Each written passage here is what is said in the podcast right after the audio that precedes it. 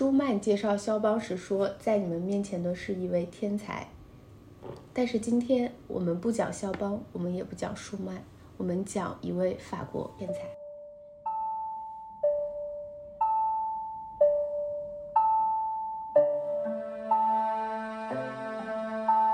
大家好，欢迎收听标榜艺术，我是西元。今天我们要聊一期非常有趣的三会儿不频道。今天依旧是我们的常驻嘉宾老彭和老吴。大家好，我是老彭。Hello，大家好，我是老吴。今天这期真的很有意思，就是在录的当下，我都觉得非常的有趣。就是很多人可能会从这期的名字不愿意点进来看，但是如果你看了他的照片，就想看他的画了。对，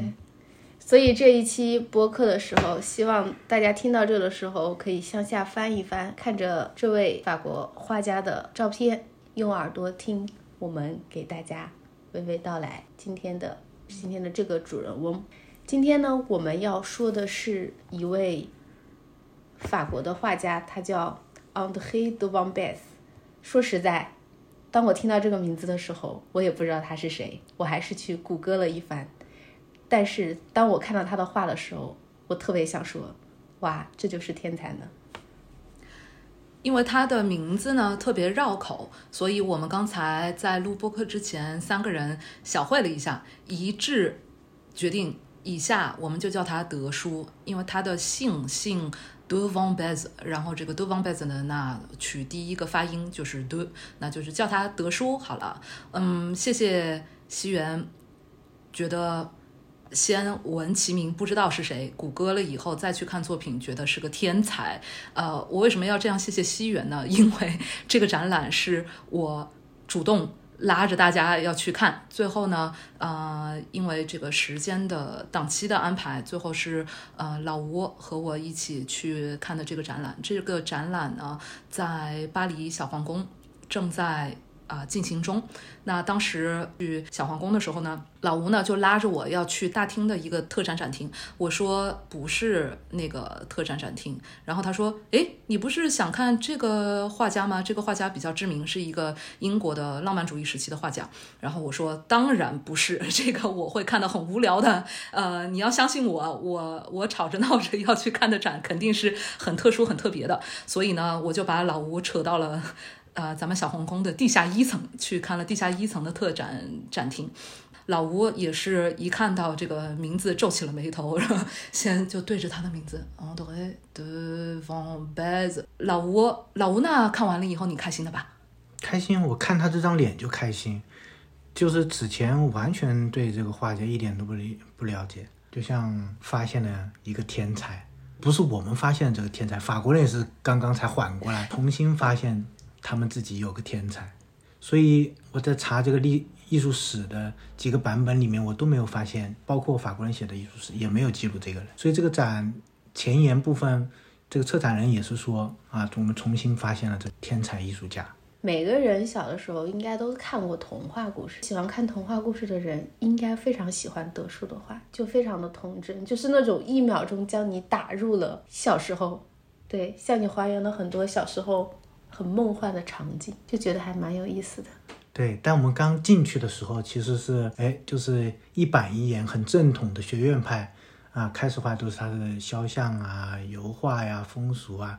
等我们走到一半的时候，你感觉像是另外一个人的作品在这展示一样，完全就是另外一个世界。那西元你说的，就一秒打回童趣。这个氛围感里面的确是这样，就好像我们三个人现在在录这期播客，我感觉我们的声线都是比较轻快轻扬的，因为在想着以及看着他的话，结合你们两个刚才说的，西元你说就是有这个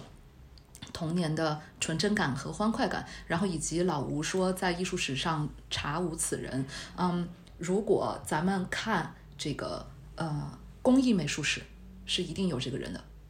所以就有有一个有一个有趣的主题在那里，嗯，就是说童真、童趣和氛围感这些，这些可以带给人想象力，然后在画作上面，如果带来了这方面的就是比较造境的，然后甚至它是可以产生实际用途的。嗯，我们是。有的时候是可以归类到工艺美术，然后呢，以及在艺术史上有一个艺术艺术风格和艺术运运动吧，啊，这个看中中文官方怎么翻了，它叫做呃 l e s a r t Nouveau，呃，就是新艺术运动。这个新艺术运动呢，它其实就是把呃这个古典传统的美术图像表达的这个好看，然后以及这个造镜功能的实用性合起来的一种。呃，艺术风格，然后这种艺术风格呢，它呃，在我们今天啊，我们可以看到一些艺术史上留名的艺术家的画作，但是呢，我们今天也可以看到更多的是一些呃物品和器物。得说他的这个学画背景啊，他一定是经过了就是很学院派的传统的，然后以及比较严谨的教育的，因为我们一进到这个展厅，先看到了他一系列就是 非常。规矩的表达，而且他的呃这个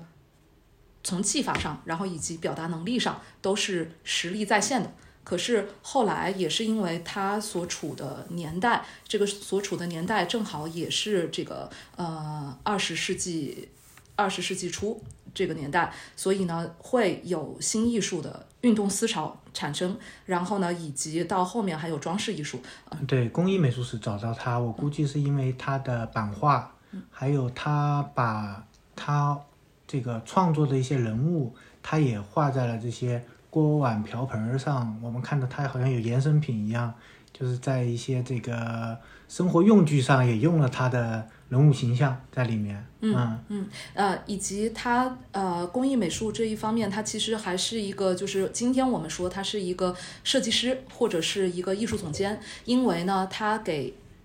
巴黎的几个大商场。都做过呃这些商品宣传的海报招贴，然后呢也给呃比方说他给我们看到了，他给老佛爷有呃商场有做他的圣诞的一系列的呃装饰，对，就是一个很接地气的艺术家，嗯。以及非常的混搭，因为他他有这个学术的技法的背景支撑，但是同时呢，在他的画面表达里面又有很多这种漫画的元素，所以他是将古典的美术和这个很近代的元素、近代的大众消费的元素是拼接在了一起。就是我看到他是用油画的这个媒介来画。童话这个在艺术史不多见，就是一般这种题材会用版画或其他漫画的形式来表达，他直接用油画来表达。另一个很有意思就是，其实他的肖像画画的非常好。我们之前讲蔡明亮，蔡明亮拍李康生从小拍到大，从这个青年拍到中年，他画他的儿女，画他的太太，画他的妈妈，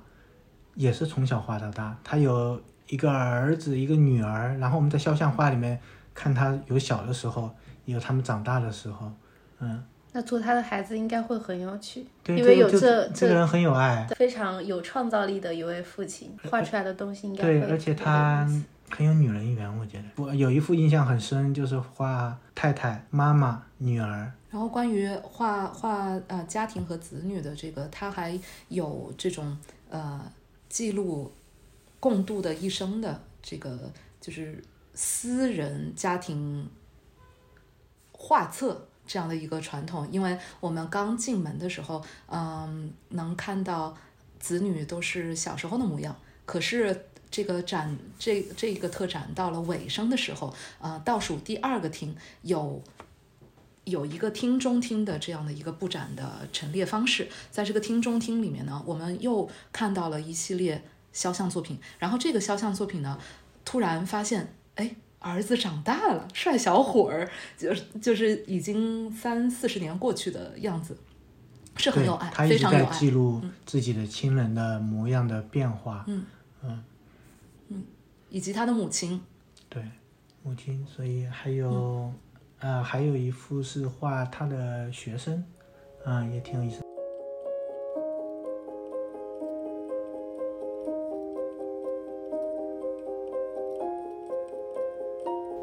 之前看老吴有发过这些画作的名字，觉得还蛮可爱的，非常的童真。比如说，飞行出租车上的婚礼，嗯，飞行的巴士，孤鸟飞于青云上，格列佛在小人国，这些名字就很有诗意。老吴也说，他说他特别想隔空投给宫崎骏老先生，说不定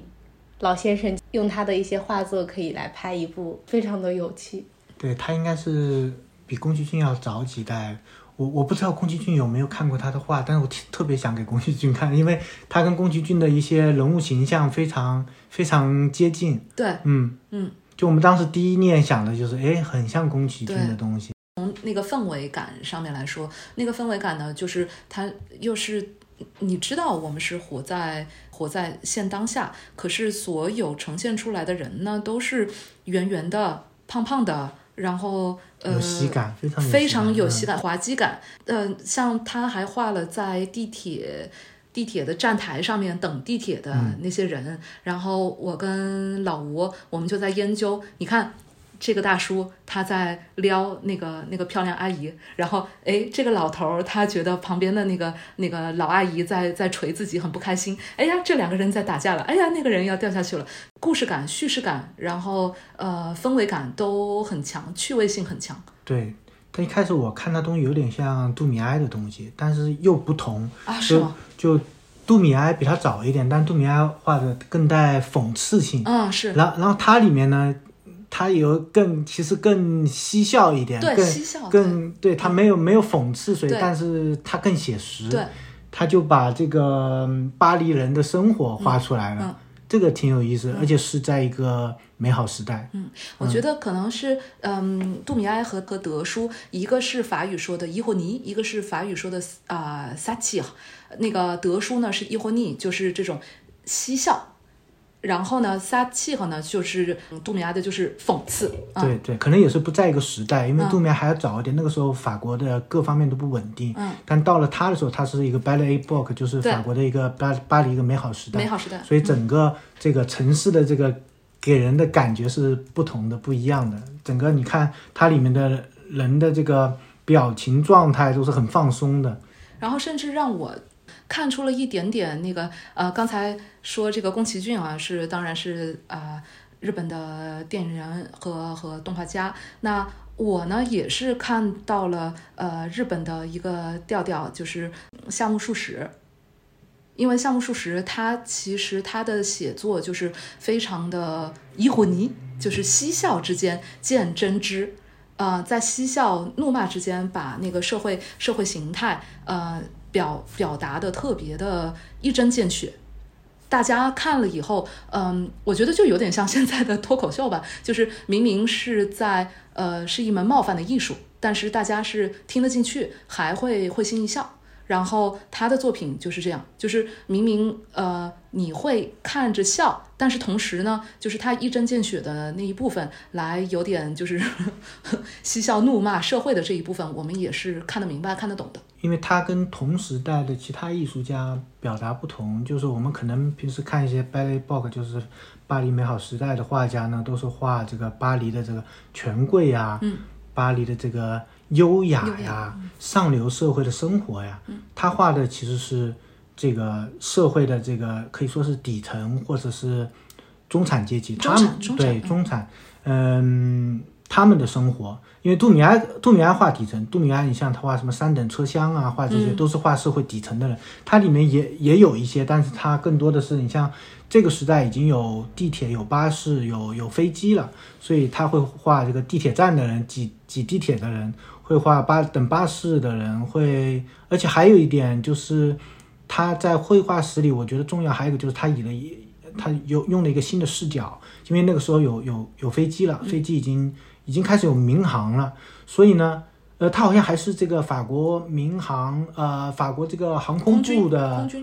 官方画家，对，是的，我们所以他很多画的这个视角是在飞机上看的，所以他拍了也不不是拍，应该是画了这个巴黎在一个鸟鸟鸟鸟瞰鸟瞰的这个这个图，嗯，很多视角都是高空、高空俯瞰的视角。然后有一件很大的作品，老吴和我也是仔细研究了很久，就是离现在市中心那个夏特莱广场不太远的一个地方。然后呢，在呃。呃，大马路那一块儿在修路，所以呢，中间就围出来了一个很大的方形区域。周围呢，我们可以看到当时的这个嗯时态的当当时当时这个社会呃交通工具的所有的状况，还不如今天。今天我们经常在抱怨就是堵车呀，然后呃 traffic jam 就是天天都是呃道路堵塞，很很不方便。可是那个时候是有。手拉车，然后有马车，然后有呃汽车，然后有行人，就是特别混乱的一个状态。然后出现在巴黎很市中心一个在修路的广场的这样的一个呃鸟瞰的这样的一个画面，画面呈现就是细节特别多，然后抓抓得住，然后呈现得住，呈现得出当时的一个呃社会基础设施的一个形态吧。我觉得也是有一部分的教育意义和这个历史档案意义。嗯，它还有呃受雇于好几个机构，其中呢就是有受雇于巴黎歌剧院，所以呢他还就是画了很多在呃这个美好时代巴黎的美好时代歌剧院的，就是呃这些现场的景象，大家的着装也好啊，然后歌剧院的室内装饰也好啊，所以。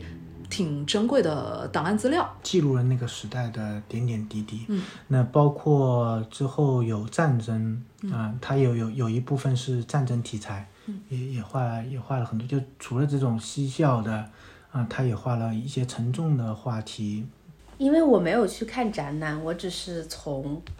老彭和老吴发的一些图片和他们分享的一些感受，我现在录的当下，我就特别想去看，都觉得很可爱。是我在照片里有看到我小时候的童话故事，有看到小红帽，然后小矮人，画他的画风就非常的有意思。我不知道怎么样子去描述他的画风，就是很有趣。看他的照片，就是任何一张我都可以发自内心的笑出来，非常让人愉悦。对他形象很有喜感啊，对，就感染力能够给予欢乐的这种感染力极强，是吧？对，然后我就在想，如果是在我小的时候有这样一位画家，我可以在我比如说七八岁的时候、四五岁的时候可以看到这样的展览，他可能会在我的人生里留下很强的一一段记忆，是一种陪伴。嗯，因为我们德叔家里啊是这个搞出版的，是做版画。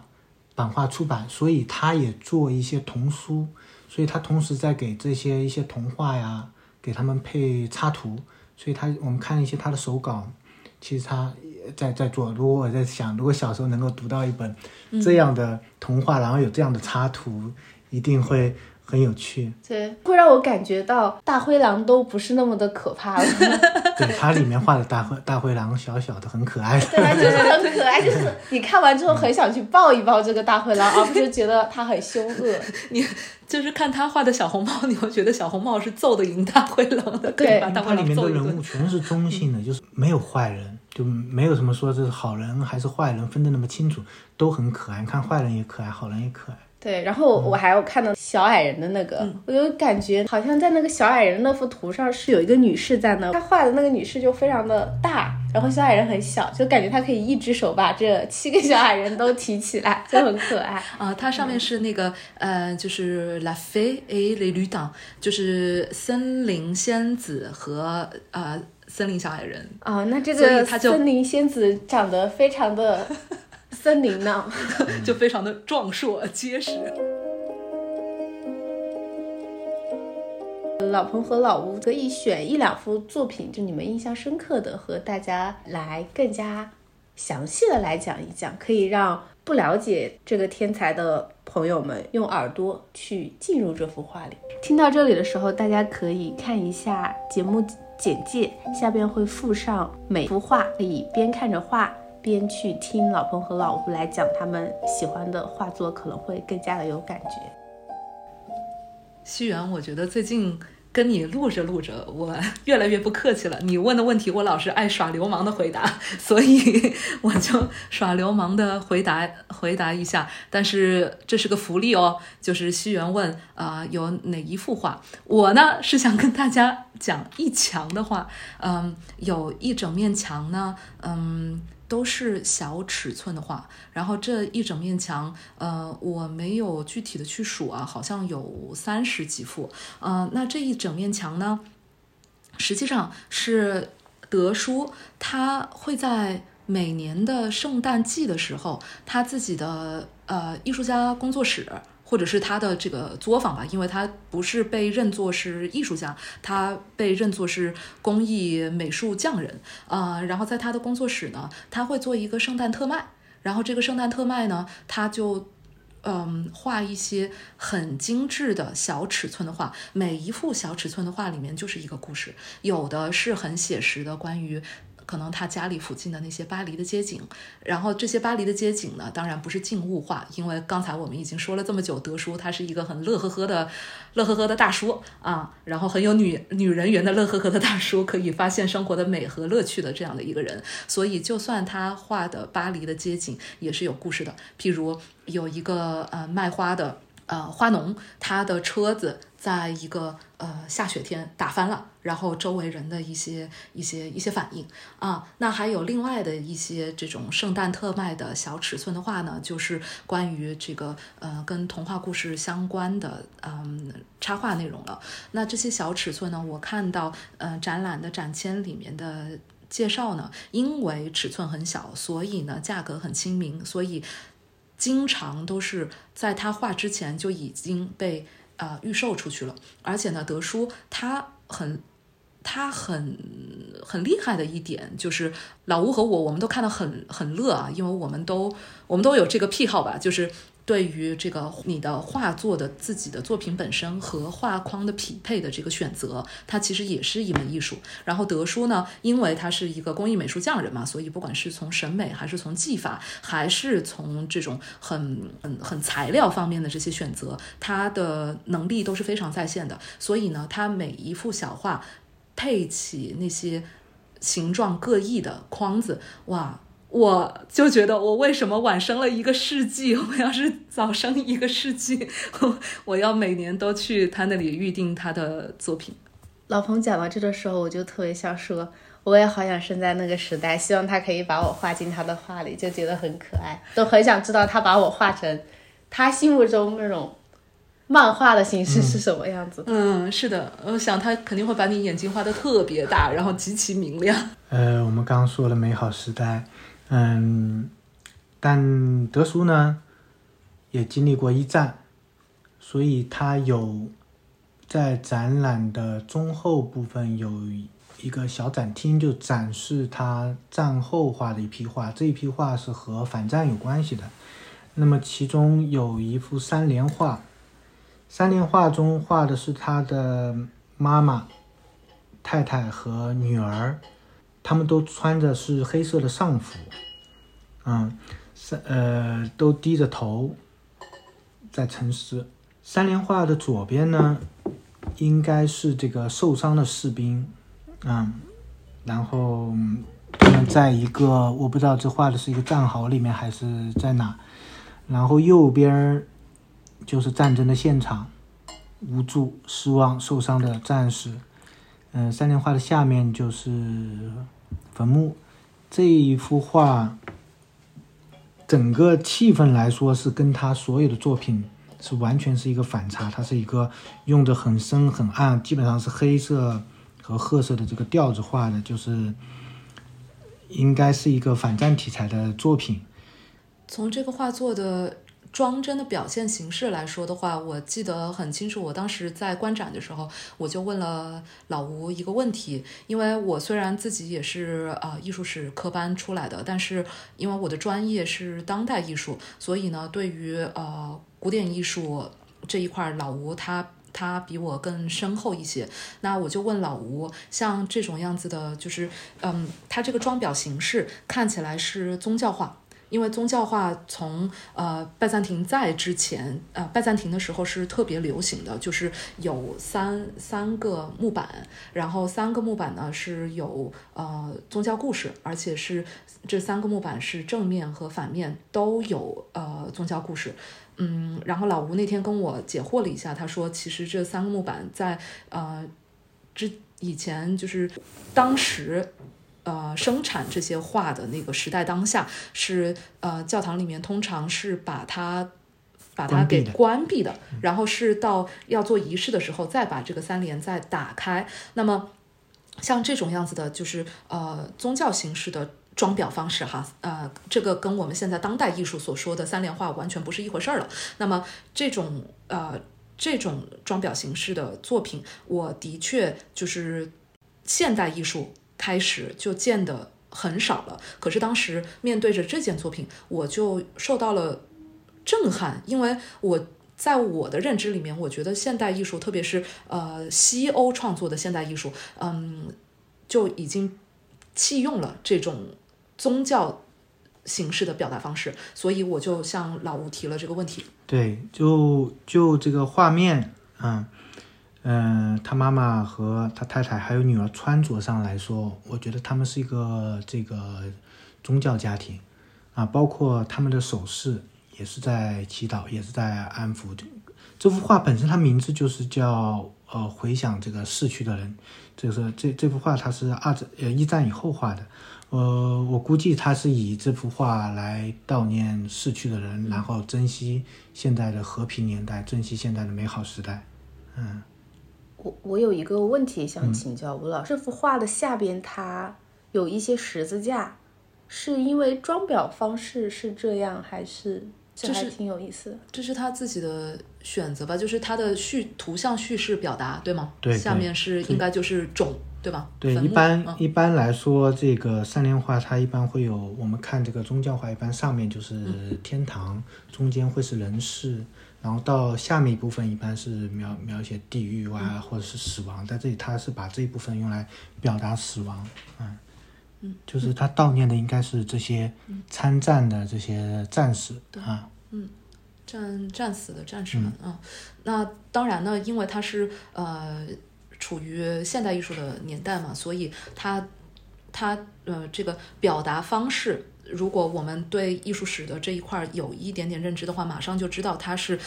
呃，使用了就是拜占庭时期特别流行的这种嗯宗教三联画的方式，但是实际它的呃装裱方式是属于现代艺术当下的，它用的那些就是跟跟传统的方式还是不太不太一样。这个妈妈的头顶上这是一个什么？这是他们做做的做的那面墙上面的一个柱子，石雕。浮雕柱子，嗯。啊，你说上面那应该是油画本身，因为时间的它的那个龟裂，因为我们老德经常在他的。画面上会画一些跟绘画主题没有关系的一些小人物，你记得吗？就是一些小可爱，他经常会流露啊。但是我觉得他这个就有一点，就是如果远看的话，就很呼应刚才吴老老吴说的，就是天堂，对天堂，人间和地狱，我就觉得很有意思。因为远看它就像一个像像一个天使，对，飞翔的天使，而且刚好都是在正中间，对，然后和那个大的十字架也是呼应的，的确。前一阵子有有一个博物馆的学术总监，呃，他带我去看了看了一个展，那他跟我说了一句话，让我觉得就是呃很适合德叔用今天的眼睛回看上世纪为官方使用而特别创作的家具是多么的精妙，却又无人关注它的开创性和审美，因为市场的品味、商人的品味和官方的品味区别甚大。然后这就是为什么德方贝斯在我们查无此人，但是实际上他又是那么棒啊。刚才说了老彭和老吴喜欢的，其实我们一件是我们三个都特别喜欢的，就是他的一个他的肖像照片。这个照片我觉得特别有意思，就看着他就忍不住的笑，因为我现在在录的时候我就一直看着他就特别笑，然后就让我想起了我的一个法国朋友。这个德叔的这个肖像照，他是就眯着眼睛，然后呢，他的面相呢就是。又是很舒展的一个面相，瘦长一张脸，留着络腮胡，然后呢，一把大胡须，然后还还没有脱发，那德叔这一张，他就像就像他的那些画作作品一样的是极其有使人愉快的感染力的，就如我们中文的表达方式一样的，叫做见字如人嘛。我觉得面啊、见字如人和面由心生，那这这个呃肖像照就是完全和接下来我们后来在展览之后看到的他的所有的这些作品，每一件作品面对它就可以让我们嗯会心一笑，会让我们轻松，会让我们舒展，嗯、是完全完全吻合的、契合的。看一直在看他的抬头纹和鱼尾纹，我想他生活中应该是经常笑的。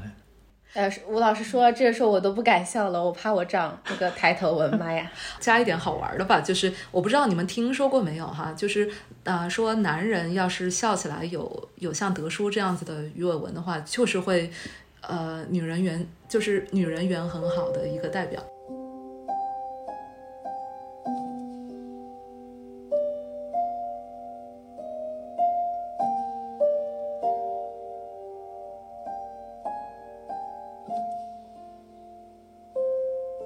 伟大的艺术家会有智慧的抓住自己的童心，这是童年随之而去后难以保留的，就像德叔创造的童话寓言世界一样。那我们今天就到这里啦。如果大家有更多的想去了解德叔的，请大家移步到老彭和老吴的微博，可以看到更多的官方照片和更多他们对于德叔作品的一些解读。那我们下期再见了。呃，我的微博里面会更侧重于关于它的这个展陈设计、展墙设计、空间设计这一方面，因为毕竟，唉，是个艺术民工嘛。老吴那边呢，就是关于这个作品解析以及老吴自己深厚的文学功底的文字表达。谢谢大家收听，我们下期再见。